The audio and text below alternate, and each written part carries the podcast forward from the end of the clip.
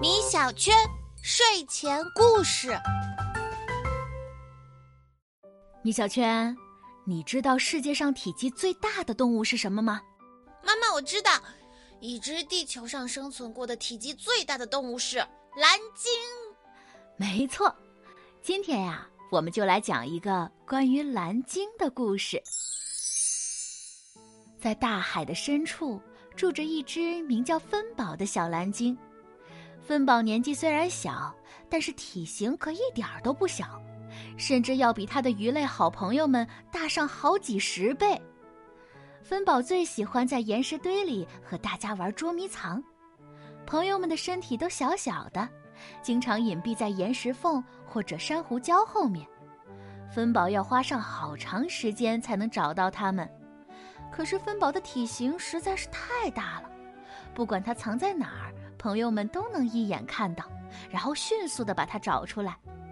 对此，芬宝苦恼极了，他和妈妈抱怨道：“妈妈，我好难过呀！我不想长得这么大。为什么呀，我的小宝贝？因为我的身体实在太大了，每次捉迷藏都会被立刻发现。”而且我和小伙伴们一点都不一样，妈妈，为什么我不能和鱼类好朋友们一样大呢？芬宝，因为我们根本不是鱼呀，我们是哺乳动物。什么？可是我们不是生活在水里吗？没错，但是鱼类啊是用鳃呼吸的，而我们则是用肺呼吸的。你每隔一段时间都要浮到海面上呼吸一次，不是吗？我们背上的气孔会把身体里的气体喷出去，如果带动身边的海水，就像小喷泉一样，多漂亮呀！可是我还是不想这么与众不同。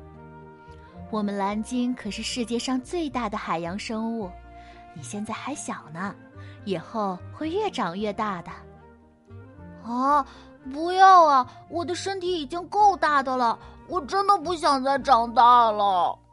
宝贝，你应该为自己庞大的身躯感到骄傲。总有一天，你会发现体型大的好处的。尽管妈妈这样说，可芬宝还是不太明白。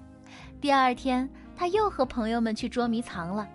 一条带鱼提议道：“天天在这附近玩，我都玩腻了。”不如我们游过珊瑚礁去另一边玩吧，芬宝连忙制止：“不行，小带鱼，我妈妈说了，不能游得太远。珊瑚礁的另一面是很危险的海域。”旁边的小水母听了，说道：“我也想去别的地方玩。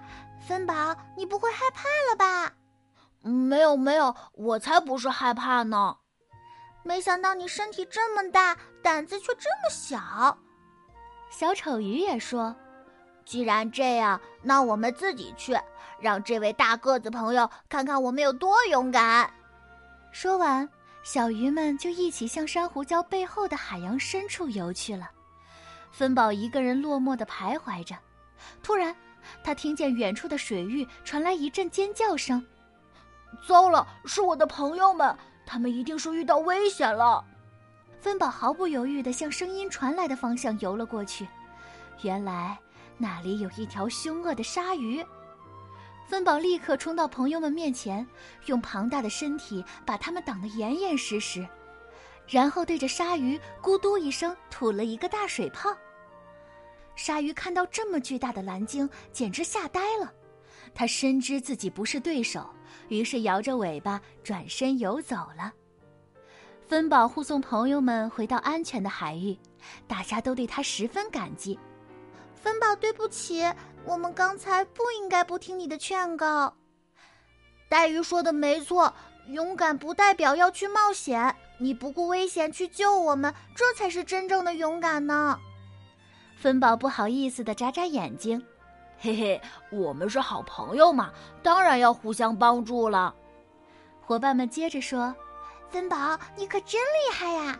鲨鱼一看到你就落荒而逃了，真是太狼狈了！哈哈。是啊，芬宝，你庞大的身体真是太有威慑力了，我们为你感到骄傲。这一下呀，芬宝终于懂得大体型的好处了，它可以震慑敌人，还可以保护好朋友们。他开心地说：“朋友们，咱们不用去别的地方玩了。我想到一个游戏，一定比捉迷藏好玩一百倍。是什么游戏啊？你们都到我的背上来。”小鱼们一个一个来到芬宝的背上，芬宝带着他们一直游到海平面，然后从脊背的气孔里喷出一道粗壮的水柱。小鱼们随着水柱跃出大海。他们看到了天空、鸟儿、太阳，还有远远的陆地。对于只见过海底世界的小鱼们来说，这实在太不可思议了。他们兴奋地欢呼起来。阳光照在这奇异的鲸鱼喷泉上，映出了一道漂亮的彩虹。芬宝幸福地想：“和朋友们在一起可真好呀！多亏了我这庞大的身体呢。”和好朋友们在一起的芬宝多快乐呀！希望每个小朋友都能收获一份这样的友谊。好啦，今天的故事就讲到这里啦，晚安。